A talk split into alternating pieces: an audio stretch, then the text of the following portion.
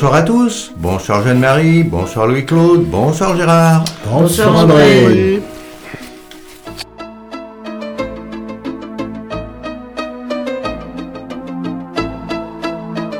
C'est Attaque. Et Eh oui, c'est Attaque 18, le groupe Attaque de la région de Bourges, qui vous parle sur Radio Résonance 96.9, tous les quatrièmes vendredis du mois. Et que dit-on chez nous? Qu'un autre monde est possible. Un monde juste, solidaire, durable et démocratique. Parfaitement.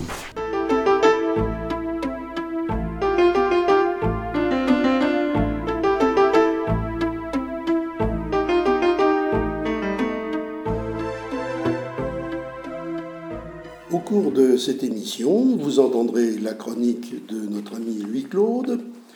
Vous entendrez une interview que nous a accordée Adrien Hamon euh, à propos des mouvements d'extrême droite. Ensuite, ce sera le livre du mois et l'agenda. Mais tout de suite, ce sont les actualités du mois. André. Euh, D'abord, une information locale. Euh, samedi 26, donc demain, l'extrême droite se rassemble à Pierrefitte-sur-Sauldre en présence de Zemmour, Marion Maréchal, Nicolas Bay. Tous les démocrates, les antifascistes ne peuvent pas rester sans réagir. Ils se rassembleront pacifiquement à Pierrefitte-sur-Sauldre à 9h pour marquer leur opposition totale, radicale, déterminée à cette engeance politique raciste, xénophobe, islamophobe, homophobe et aussi, on ne le soulignera jamais assez, antisociale, comme le prouve maintenant leur vote à l'Assemblée nationale. Nous allons en parler tout à l'heure avec notre invité. Pour ceux qui voudraient se rendre à Perfit euh, euh, en covoiturage, allez sur journée du 24 en un seul mot proton.me. D'autre part, le 29 mai a été publié un rapport commandé par la Première ministre à l'économiste Jean Pisani-Ferry sur les incidences macroéconomiques de l'action pour le climat. Le contenu du rapport a surpris, venant d'un économiste libéral qui avait conçu le programme économique de Macron en 2017. D'abord, il dit que la transition climatique ne pourra pas être laissée au simple jeu des marchés. Elle devra être pilotée par des politiques publiques. Ensuite, qu'elle va coûter cher. Les transformations et l'adaptation de la production, des villes, du logement, des transports vont coûter cher tant à l'État qu'aux particuliers. Euh, par exemple, l'isolation des logements, le changement des systèmes de chauffage, avec en plus à la campagne l'achat de voitures électriques, pèseront lourdement sur les budgets des gens modestes, et même des classes moyennes d'ailleurs. Sans aide, elles, seront profondément inégalitaires et plomberont complètement les plus modestes, les empêchant même de réaliser les travaux. Cette transition ne sera acceptée que si son coût est équitablement réparti. Il faut donc de nouvelles ressources. Et là, le rapport rompt de nouveau avec le néolibéralisme, puisqu'il préconise un relèvement des prélèvements obligatoires, pouvant aller, je cite, prendre la forme d'un prélèvement exceptionnel et temporaire sur le patrimoine financier des ménages les plus aisés. C'est le contraire de ce qu'a fait Macron jusqu'à présent. Autre tabou qui saute, l'endettement.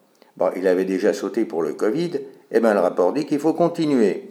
Je cite toujours, il ne sert à rien de retarder les efforts au nom de la maîtrise de la dette publique. Fin de citation. Ah, Macron a dû s'étrangler en lisant ça. D'ailleurs, Bruno Le Maire, ministre des Finances, a aussitôt mis les choses au point en affirmant qu'il n'y aurait aucune augmentation de la dette publique ni hausse d'impôts. Alors on trouvera, si on veut le lire, hein, le rapport sur le site de France Stratégie et le commentaire d'Attaque France euh, sur son site. Les soutiens de Julien Assange, le lanceur d'alerte qui avait fait connaître les crimes de l'armée américaine et qui, emprisonné à Londres depuis des années, risque l'extradition vers les États-Unis, ont obtenu qu'il devienne citoyen d'honneur de la ville de Paris. Il milite pour que beaucoup d'autres villes dans le monde fassent de même, ce qui serait un soutien moral et aurait un effet dissuasif sur le gouvernement américain qui le poursuit, je rappelle, pour trahison. Et pourquoi pas Bourges? Ben oui, pourquoi pas. Alors, on a appris euh, récemment, hein, enfin il y a quelques jours, au début du Salon du Bourget à Paris, qu'une compagnie aérienne indienne vient de commander d'un coup 500 avions Airbus. Oui, 500, euh, avec des livraisons étalées jusqu'en 2035. Alors, euh, Cocorico, hmm, bah, ça prouve surtout que les classes dirigeantes en Inde, avec le gouvernement d'extrême droite de Modi, se fichent complètement du réchauffement climatique. Et ils ne sont pas les seuls. Il y en a beaucoup comme eux dans le monde. D'où la nécessité de mouvements comme les soulèvements de la Terre que Darmanin vient de dissoudre. Le soir, même, le soir même de cette dissolution, des rassemblements ont eu lieu dans toute la France, y compris à Bourges.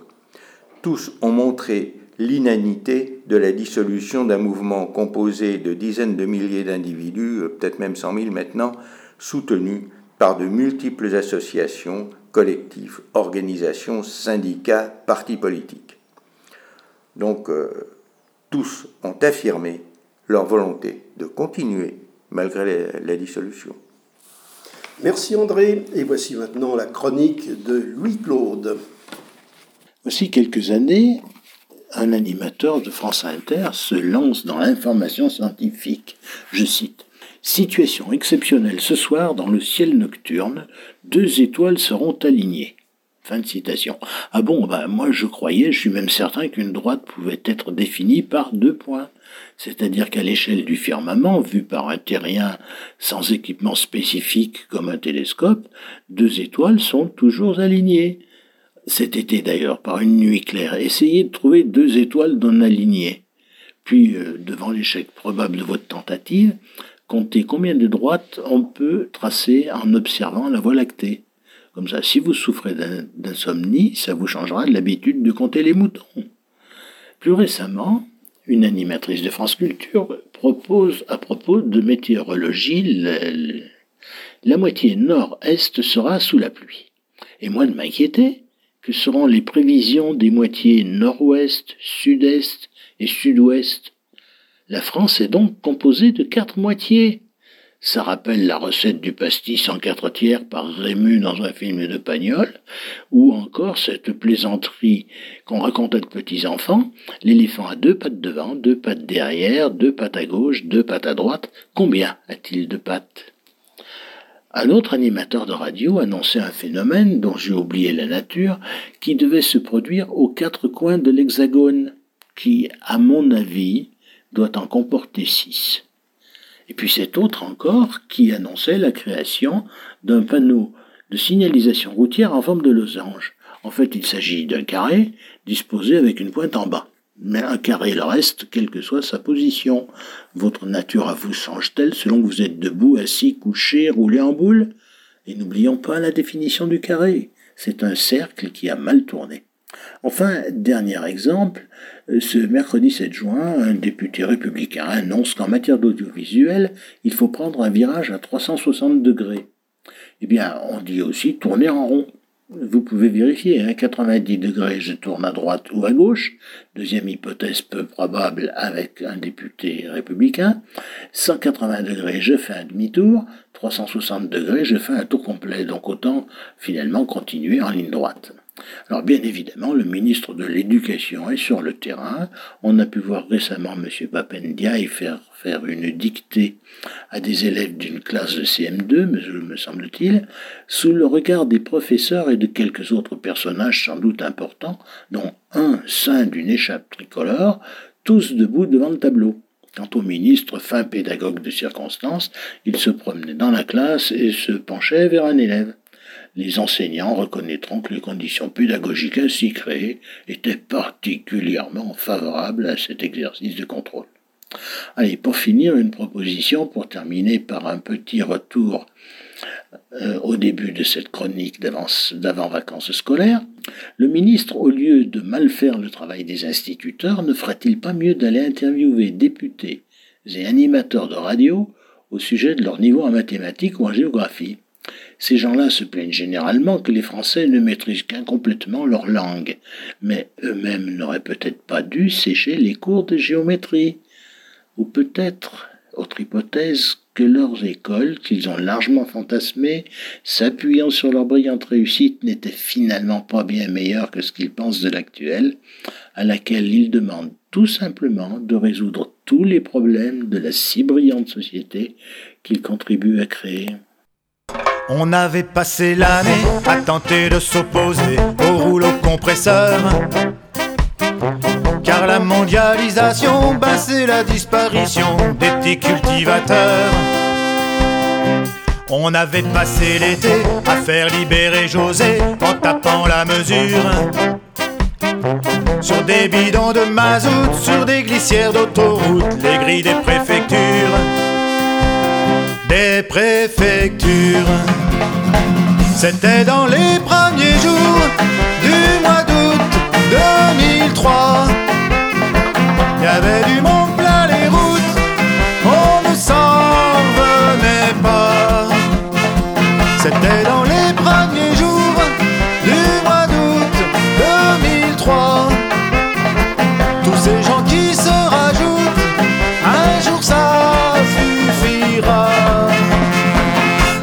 Pour les gens de l'OMC, nous on est que du gibier, de la chair à business. Ils veulent tout privatiser, tout breveter, tout faire rentrer au fond de leur tiroir caisse. Mais nous là au milieu, on chante, on crie comme on peut, on cause, on s'organise. On va pas les laisser faire, on leur fera dire que la terre c'est pas leur marchandise. Leur marchandise. C'était dans les premiers jours du mois d'août 2003. Y avait du monde plein les routes, on ne s'en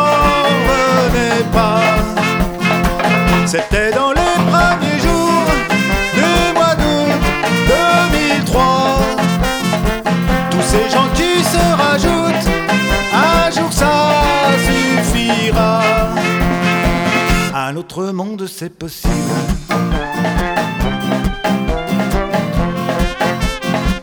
Un autre monde c'est possible.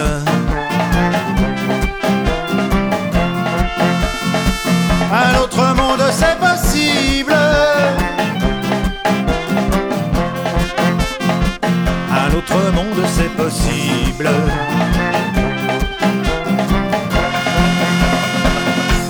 Il y a 30 ans déjà, les paysans de ce coin-là voulaient sauver leur terre. Personne n'aurait pu parier qu'un jour ils allaient gagner contre des militaires. Moi j'ai ramené du Larzac, du soleil plein mon sac, des idées plein ma tête. Moi j'ai ramené de l'espoir, l'envie d'aller en bagarre, aussi de faire la fête. De faire la fête. C'était dans les premiers jours du mois d'août 2003. Il y avait du monde plein les routes, on ne s'en revenait pas. C'était dans les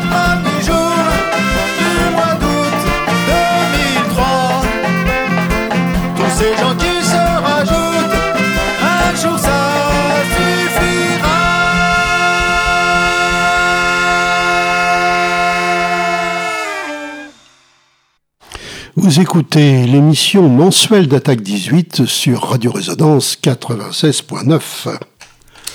Maintenant, nous écoutons l'entretien que nous a accordé Adrien Hamon pour le collectif contre l'extrême droite du Cher. Adrien Hamon, euh, bonjour. Euh, Tu es syndiqué à Sud Solidaire, mais aujourd'hui c'est euh, en tant que membre du collectif contre l'extrême droite du Cher que tu t'exprimes.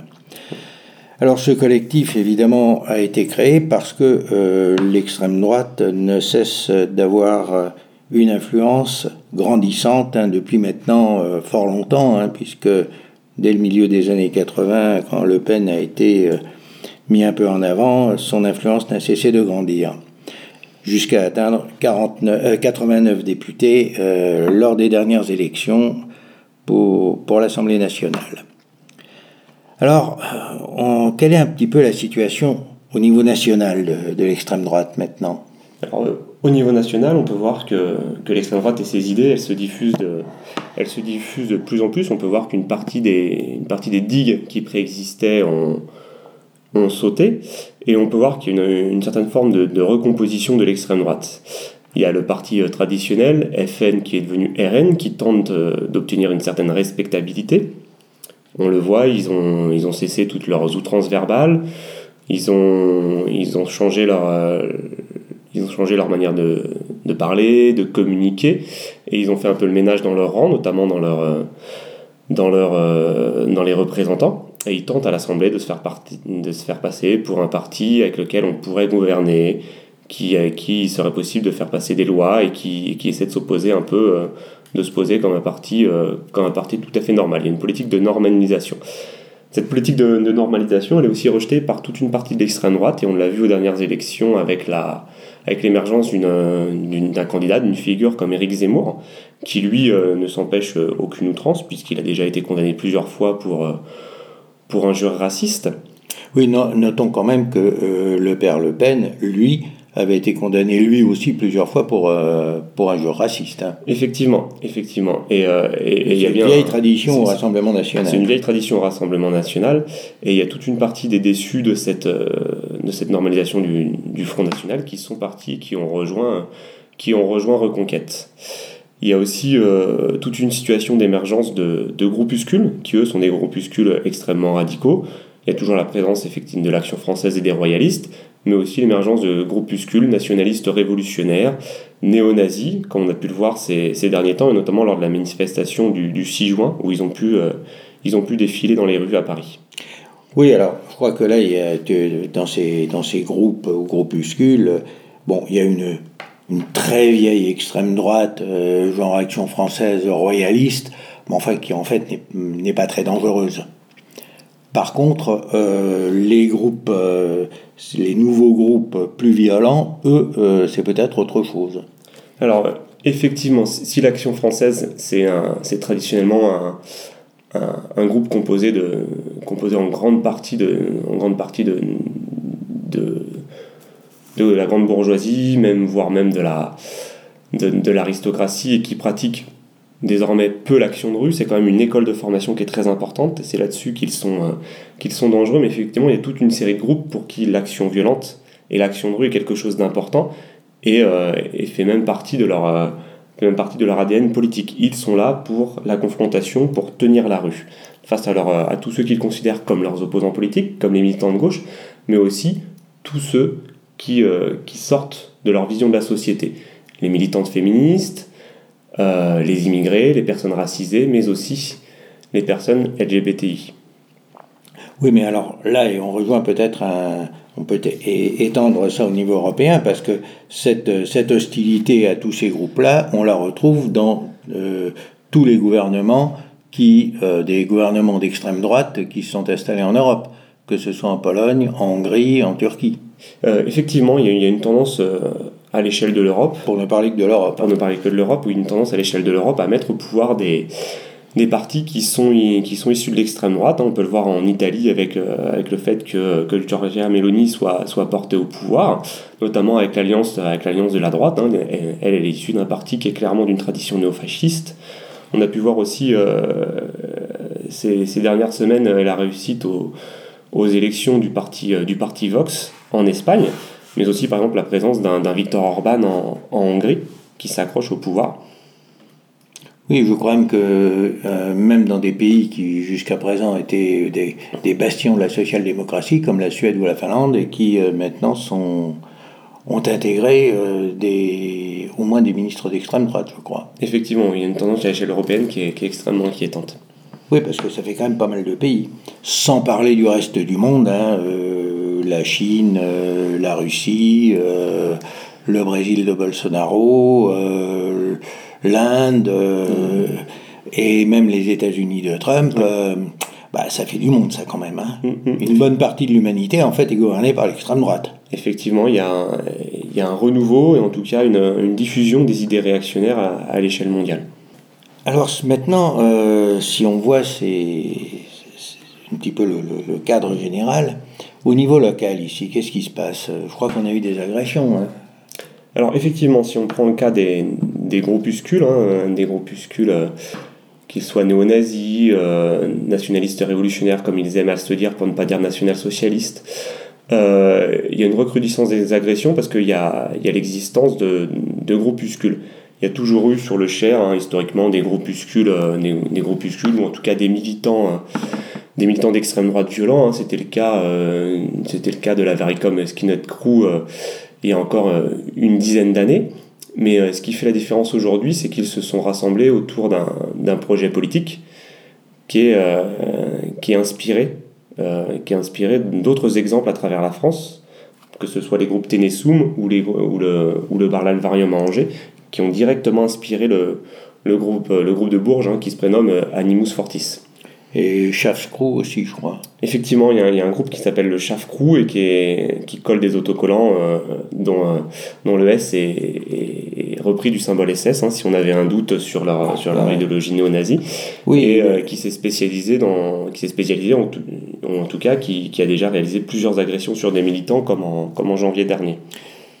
Oui, c'est le. Ce ce chafrou, ce S de, SS, on peut le, le, rapprocher aussi d'un groupe d'extrême droite parisien qui, a qui est basé de la faculté de droit d'Assas, qui est depuis toujours euh, un fief d'extrême droite, et qui s'appelle carrément les Waffen Assas. Effectivement, et, le retour de ces Waffen Assas, ça signe aussi un changement à Assas. Euh, on avait ce week-end aux, aux rencontres syndicales antifascistes un témoignage des étudiants d'Assas euh, la sociologie d'Assas est en train de changer. Il y a une partie des étudiants qui ne sont plus les mêmes. Et du coup, l'arrivée de militants de, de, gauche à Assas et la disparition historique du, historique du GUD. Hein. Assas, c'était le bastion du GUD, le groupe Union Défense. Et, euh, et à la lumière des, de la contestation contre la réforme des retraites, un certain nombre de militants d'extrême droite ont décidé de, de, reprendre Assas, ou en tout cas de tenter de reprendre Assas. Et ces Wafan Assas, par exemple, ont, ont attaqué les, les cortèges étudiants mais il y a une, une, belle réponse des étudiants, notamment en, protégeant les cortèges grâce aux, groupes antifascistes locaux, hein, que ce soit l'action antifasciste Paris-Banlieue et, euh, la jeune garde antifasciste, euh, mais aussi euh, en organisant par la suite leur propre service d'ordre pour résister aux attaques, aux attaques de l'extrême droite. Oui, mais enfin, donc, on voit bien que c'est des choses qui, qui reprennent. Hein. On, on, a eu des groupes très actifs comme ça dans les années 60, ça s'était calmé, maintenant ça reprend. Quoi. Effectivement, ça euh, reprend. Et ce qui change, c'est qu'il y a une, ces groupes, euh, ces groupes d'extrême droite hein, euh, qui sont, ont des liens entre eux. Et ces liens entre eux, ils sont, ils sont aussi favorisés par la possibilité de beaucoup plus de discuter. On a pu voir l'existence de nombreux canaux Telegram, par exemple, où ils s'organisent, et la mise en place d'une véritable stratégie, qui est une stratégie concertée entre, entre plusieurs villes. Par exemple, à Bourges, on a pu voir que Animus Fortis a fait venir l'une des premières conférences qu'ils ont réalisées. C'était la venue c'était la venue du président de l'Alvarium. Donc mhm. une stratégie d'implantation et une stratégie, de, une stratégie euh, voulant se présenter comme une extrême droite sociale, une extrême droite en capacité par exemple de faire des soupes populaires, de nettoyer les berges, les berges de l'Oron euh, avec une dimension écologique, une stratégie qui est concertée au niveau national entre différents groupes. Donc là aussi, euh, montrer euh, qu'on ait des gens bien, quoi, qu'on n'ait pas, euh, qu'on pas des méchants. Effectivement, c'est une stratégie qui est reprise de, de l'extrême droite euh, italienne, de la Casa Pound, d'ouverture de lieux, et, et d'une extrême droite qui se veut aussi, qui se donne un aspect social. Oui, alors justement, cet aspect social, quel est-il? Eh, Il se présente comme ça, il se présente volontiers comme des gens qui sont, mais ça c'est un, un, une, constante de l'extrême droite, comme quelque chose de social. Il ah, ne faut pas oublier, national-socialiste quand même. Hein. Bon. Effectivement, c'est un discours qui est de plus en plus présent au, au FN notamment. Hein. On les a très peu entendus sur le mouvement des retraites, si ce n'est que eux, s'ils étaient au pouvoir, ils reviendraient sur la retraite à, la retraite à 64 ans. Ils, font mine de faire quelques mesures sociales. Au moins au FN, chez Zemmour, les, les mesures sociales elles sont inexistantes, mais ça tient aussi à sa ça tient aussi à ses votants qui sont, qui sont issus d'une autre, autre sociologie. Oui, euh, petite parenthèse, quand on regarde les, les votes aux, aux dernières législatives l'année dernière, le 16e arrondissement de Paris, Neuilly et Versailles ont mis bien sûr Macron en tête de très loin, mais ont mis ensuite Zemmour, bien avant Marine Le Pen. La bourgeoisie vote Zemmour, elle vote pas Le Pen. Effectivement. Et, le FN, il se présente, il a un discours social, mais dans les faits, euh, quand il est au pouvoir, et pour l'instant, euh, l'endroit où on les a vus le plus au pouvoir, c'est non seulement l'Assemblée, hein, il, y a un, travail syndicaliste euh, qui montre le fait que les, les députés du, du, Rassemblement national, ils votent peu les mesures sociales, mais aussi c'est leur présence dans les mairies hein, depuis, les élections, euh, depuis les élections. Et on peut voir qu'à chaque fois qu'ils sont au pouvoir dans les mairies, ils s'attaquent aux syndicalistes, ils s'attaquent aux associations aussi, en fermant les locaux, notamment par exemple des associations comme le Secours catholique ou le Secours populaire. Ils augmentent les loyers et ils font une chasse aux, pauvres, aux syndicalistes et, euh, et aussi aux migrants. Et je crois qu'il y a un site sur lequel on peut, on peut trouver des renseignements là-dessus, parce qu'il y a, y a un, un, groupe intersyndical, je crois, qui, qui regarde ça de près. Effectivement, euh, ce, ce, cette association, c'est l'association VISA, Vigilance Initiative Syndicale Antifasciste, qui existe depuis euh, 1993, qui tenait ce week-end euh, son, ses, rencontres, ses rencontres syndicales antifascistes à la Bourse du Travail de Paris, et qui a sorti déjà trois tomes d'un ouvrage qui s'appelle Lumière sur les mairies brunes, et qui revient sur les et qui revient sur ces mairies qui sont aux mains, de, qui sont aux mains du, du Rassemblement national. Ils viennent de sortir euh, Lumière sur, euh, sur l'Assemblée brune, où ils, euh, ils suivent les députés du, du Rassemblement national et ils, ils, font un travail, de, un travail sur leur vote et leur prise de position. Oui, je rappelle que ce sont des petits fascicules hein, qui sont pas très grands et qui sont tout à fait abordables. Je vois Lumière sur les mairies brunes, 5 euros, hein, c'est pas... et c'est publié chez Sileps. Et donc, si on veut avoir ce, ce, type de renseignements, on peut aller là. Et ils ont un site, je présume aussi. Effectivement, ils ont un site et, euh, et ils invitent tous les syndicats à, à adhérer à l'association Visa. Et ils proposent aussi euh, à destination des, des syndicats des formations sur l'extrême droite. D'accord. Donc, et d'un niveau, au point de vue stratégique, alors, qu'est-ce qu'il faudrait faire, d'après toi? Alors, d'un point de vue stratégique, je pense que qu'est-ce déjà. qu'on peut faire maintenant face à Qu'est-ce qu'on ça? peut faire maintenant face à ça? Je pense que déjà, il faut, il faut produire une unité qui est la, la plus large possible, une unité syndicale qui est la plus large possible. Elle existe déjà. On peut voir par exemple que. qu'au sein de Visa, euh, la CGT, la FSU et Solidaire sont partie prenantes, mais aussi la CNT et la CNTSO. Mais aussi, je pense qu'il faut étendre cette, euh, il faut étendre cette, euh, cette unité aux, aux collectifs féministes, aux collectifs antiracistes et aux collectifs LGBTI aux associations qui, qui œuvrent pour, les, pour la défense des droits, hein, que ce soit la LDH ou ATTAC, parce que, bah, parce que pour lutter contre l'extrême droite, c'est toutes ces dimensions hmm. qu'il faut prendre en compte. Oui, en particulier, euh, les, chaque fois que l'extrême droite est au pouvoir, elle s'en prend effectivement au groupe euh, LGBTI, à, ces, à, toutes ces féministes, etc. Ça, toutes aux droits des femmes, aux droits des étrangers, effectivement. Droits des femmes, droits des étrangers. Euh, donc c'est quelque chose alors là qui est constant, hein, qu'on qu peut voir ça en Pologne, en Hongrie, en Turquie, etc. Donc ben voilà, ben écoute, je te remercie et puis on aura sûrement l'occasion d'en reparler. Oui, nous, nous venons de l'entendre, des groupuscules néo-nazis n'hésitent plus à se réclamer des SS, comme le groupe berruyer Schaffcrew, qui écrit le S de Schaff avec le S en forme d'éclair des SS. Ou encore le groupe parisien de la fac de droit d'Assas, qui s'intitule pardon, Waffen-Assas. Euh, précisons que les Waffen-SS étaient la branche militaire de la SS. Alors nous leur dédions une chanson écrite par l'humoriste Pierre Dac, qui avait rallié la France libre à Londres et qui s'en prenait aux Waffen-SS français, car il y en a eu. Bon, beaucoup moins que de résistants, mais il y en a eu. C'étaient des miliciens ou des agents français de la Gestapo qui, au vu de leurs états de service, pouvaient y être admis. On en a eu un tristement célèbre à Bourges. Il s'appelait Pierre Paoli. C'était un employé de la perception de Mehun qui parlait bien l'allemand il avait été embauché par la Gestapo de Bourges comme interprète, mais fut rapidement intégré au service. Il y fit preuve d'une redoutable efficacité et aurait, dit-on, contribué à l'arrestation d'environ 200 résistants. Son zèle fut récompensé par son, ad son admission dans les Waffen-SS avec le grade de Scharführer, c'est-à-dire sergent-chef. Il fut même naturalisé allemand.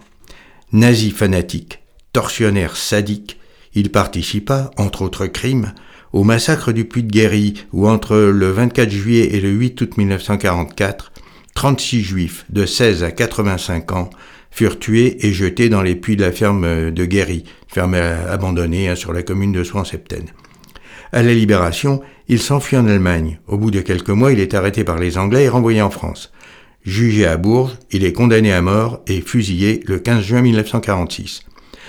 Puisque c'est ce genre de personnage qui sert de modèle à ces messieurs, nous leur dédions donc cette chanson, chantée pour la première fois le 22 février 1944 à la radio de Londres. Ils reconnaîtront une musique qui leur est sûrement familière, puisque Pierre Dac a mis ses paroles sur l'air du Horst Wessel Lied, l'hymne nazi.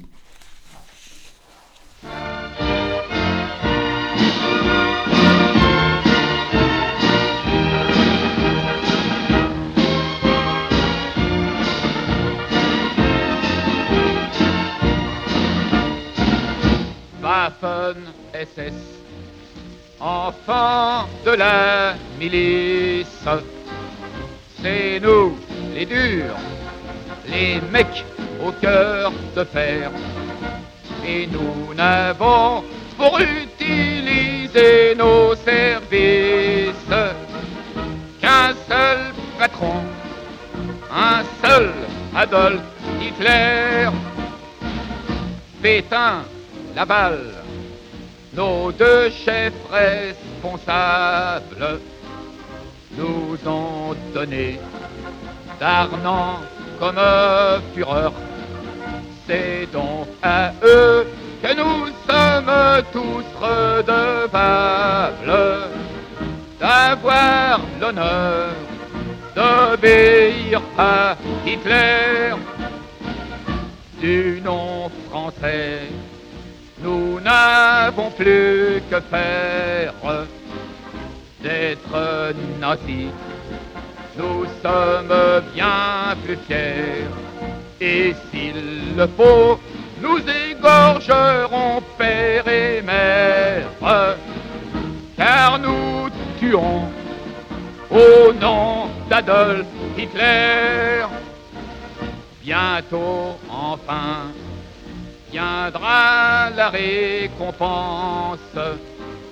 Notre vertu recevra son salaire lorsque nous serons accrochés à la potence. Nous crèverons au nom d'Adolf Hitler lorsque nous serons accrochés à la potence. Nous crèverons au nom d'Adolf Hitler.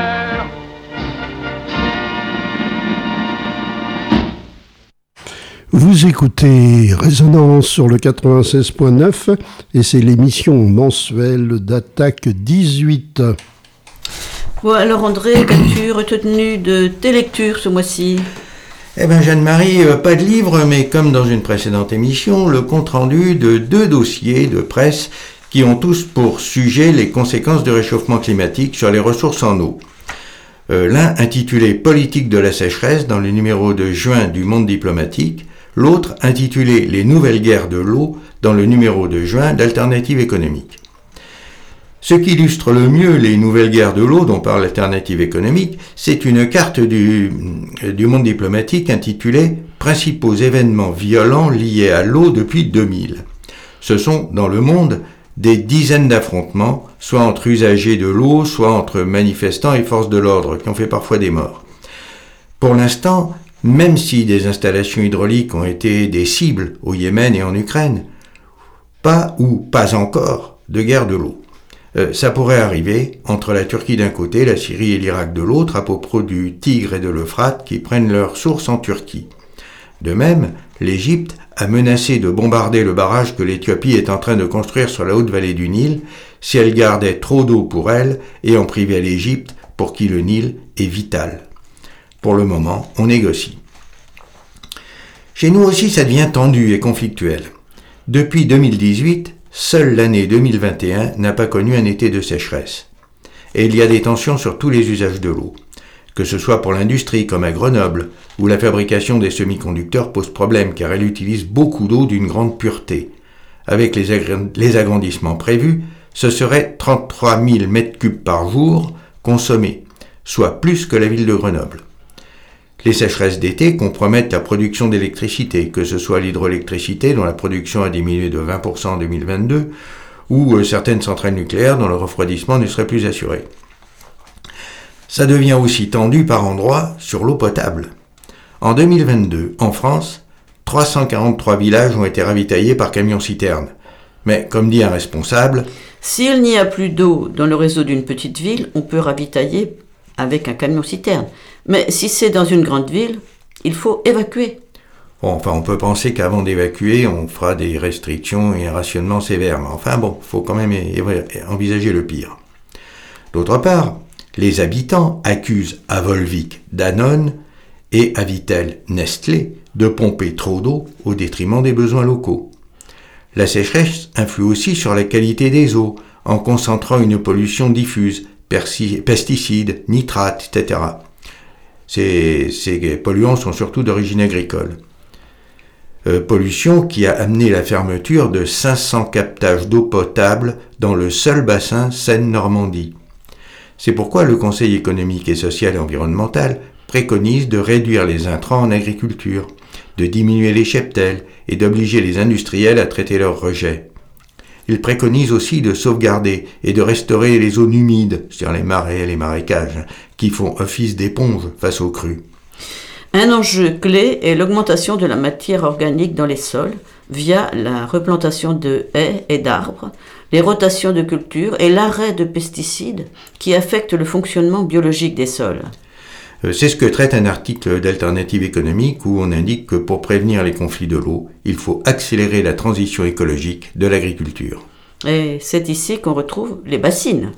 Une excellente synthèse dans le monde diplomatique intitulée Mégabassines aux sources de la colère montre comment ces installations sont emblématiques d'un modèle agricole initié au lendemain de la Deuxième Guerre mondiale, qui s'est épanoui avec la politique agricole commune du marché commun, puis avec sa réforme de 1992 qui favorise les grandes exploitations. Et le maïs est typique de ce modèle. Semences hybrides, grosse consommation d'engrais et de pesticides, fort besoin d'eau en été, d'où le développement de l'irrigation. Une fois récolté, ce maïs va aux grandes coopératives et multinationales comme Cargill ou Avril qui le revendent sur les marchés financiers ou le transforment. Et la guerre en Ukraine a fait s'envoler les prix sur un marché qui était déjà tendu avant. On comprend que quelques gros céréaliers veulent des bassines pour continuer à produire malgré les années de sécheresse que nous annoncent les modèles climatiques. Dans les Deux-Sèvres, un agriculteur sur 20 seulement profitera de ces bassines. D'autre part, dans un très court article, le dossier du monde diplomatique pointe un fait peu connu mais qui peut avoir des conséquences très néfastes en 1980. Très néfastes, pardon. En 1992, lors de la conférence des Nations Unies sur l'eau à Dublin, cette ressource a été officiellement reconnue comme un bien économique et non comme un bien commun ou comme un droit. Ce qui ouvre la porte non seulement à des partenariats publics-privés dans sa distribution, mais à de véritables marchés de l'eau, comme il y en a déjà en Australie ou en Californie. Et c'est Macron qui, le 30 mars dernier, a parlé d'un besoin d'où nous serions habitués, dit-il, à ne plus payer le vrai prix. Alors, il faut peut-être préciser que, euh, pour le moment, ce que nous payons quand nous euh, payons notre facture d'eau, ce n'est pas l'eau, c'est le- les tuyaux, le traitement, etc. Tout ce qui nous amène de l'eau potable de bonne qualité. Il n'y a pas, ou pas encore, de marché de l'eau, c'est-à-dire où l'eau serait une marchandise euh, dont le prix varierait en fonction de l'offre et de la demande. Euh, ça n'existe pas en France, ça n'existe probablement pas en Europe à ma connaissance, mais ça existe déjà par exemple en Australie ou en Californie. Je rappelle que nous avons euh, rendu compte du dossier du monde diplomatique de juin, intitulé Politique de la sécheresse, et de celui d'alternative économique de juin aussi, intitulé Les nouvelles guerres de l'eau.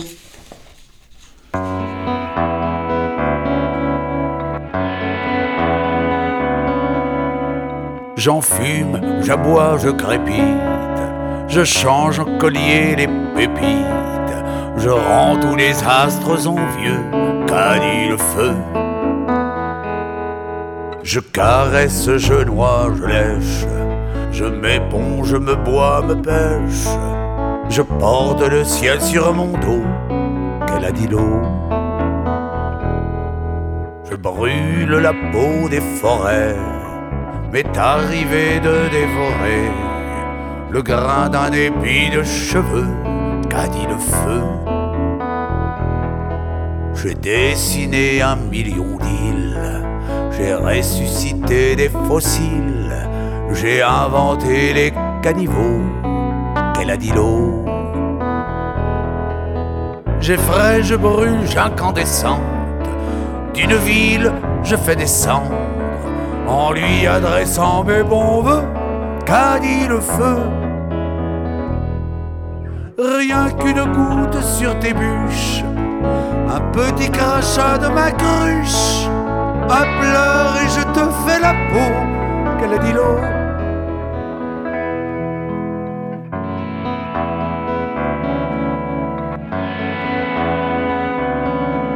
On crie mon nom au pas de tir, j'ai conduit des gens au martyr, en arrachant leur moindre aveu, qu'a dit le feu.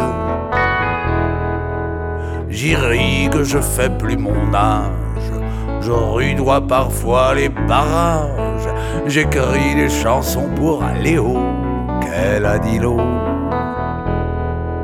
Je suis rouge, je sens le pain. J'ai mis cent étoiles au tapin. En fait, je fais ce que je veux, qu'a dit le feu. J'illumine les aquarelles j'ai inventé les arcs-en-ciel et le pompon des matelots qu'elle a dit l'eau. Tu brilles pas par tes arguments, mais pardonne-moi si je mens. Quand je suis feu ou je suis bleu, qu'a dit le feu? Ne suis pas une lumière, et moi qu'on appelle la mer. Je suis que l'écho d'un ruisseau, dit l'eau. Le soleil est tombé en larmes quand l'eau y a déclaré sa flamme. C'est la première fois que je pleure, qu'a dit le feu. Sans fleuve ont replié leurs bras sous les pluies mouillées de leurs draps. La nature a bien du culot qu'elle a dit l'eau.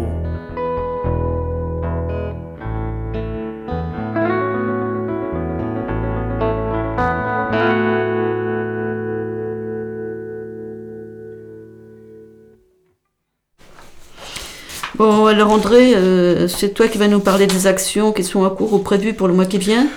Oui, au mois de juillet, il n'y a pas grand-chose. Hein. Euh, par contre, euh, euh, donc samedi 24 juin, on en a parlé, hein, le rassemblement à Perfiture-Sauldre. Et là aussi, le 24 juin à 21h, à l'Antidote, au 88 rue d'Oron, concert de Scalpel, en soutien à Bassine Non Merci Berry, qui sera précédé d'une présentation débat de la question des bassines dans le Cher, de 19h à 20h30. Le, programme de l'antidote, on va sur leur site, bon c'est un peu long, hein, openagenda.com, antidote café. Bon. Euh, ensuite, le 1er, non pardon, le 30 juin, 1er 2 juillet, à Mentou Salon, festival à la rue. Dans ce cadre, le, les 1er juillet à 17h et le 2 juillet à 15h, un spectacle intitulé L'hiver sera chaud. Il a été écrit et interprété par un ensemble d'auteurs, d'autrices, de musiciens, d'interprètes. C'est un spectacle militant qui met en débat la question des moyens politiques pour résoudre la crise climatique. La crise climatique, pardon.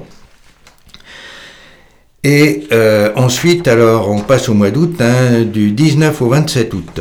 Le convoi de l'eau à vélo, organisé par les, les collectifs Bassines, départ de Sainte-Soline pour rejoindre Orléans. Le groupe Bassine Nomer Sibérie organise un départ à partir de Bourges le 25 août pour rejoindre Orléans avec deux étapes. Euh, infos et infos complémentaires à venir. Hein. Euh, vous pouvez aller sur le site d'attaque, vous les aurez quand elles, quand elles seront disponibles. Euh, en septembre maintenant, le dimanche 3 septembre, fête de l'agriculture paysanne à Ardennais, attaque 18, il tiendra un stand. Le dimanche 10 septembre, fête des associations de Bourges, nous y serons, nous aussi, comme chaque année. Le mercredi 13 septembre à 20h à l'Antidote, Victor le Magnifique, rencontre avec Victor Hugo, animé par Gilles, Gilles pardon, suivi d'une séance de dédicace. Voilà, c'est tout pour aujourd'hui. Nous nous retrouverons après les vacances le vendredi 22 septembre entre 18h10 et 19h sur Radio Résonance 96.9.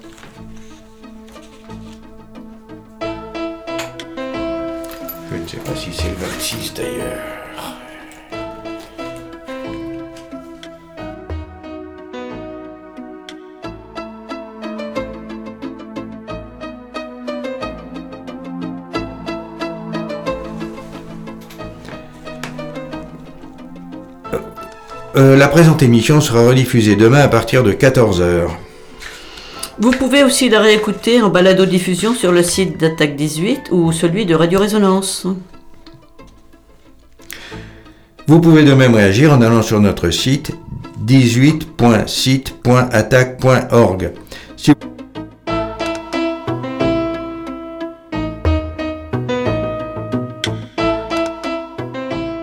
Si vous voulez écrire, c'est Attaque 18, Maison des Associations, 28 rue Gambon-Bourges. Nous avons écouté au cours de cette émission Larzac 2003 par Jules Marcard, euh, Waffen SS par Pierre Dac et Qu'a dit le, qu'a dit le feu, qu'elle a dit l'eau d'Alain Leprest.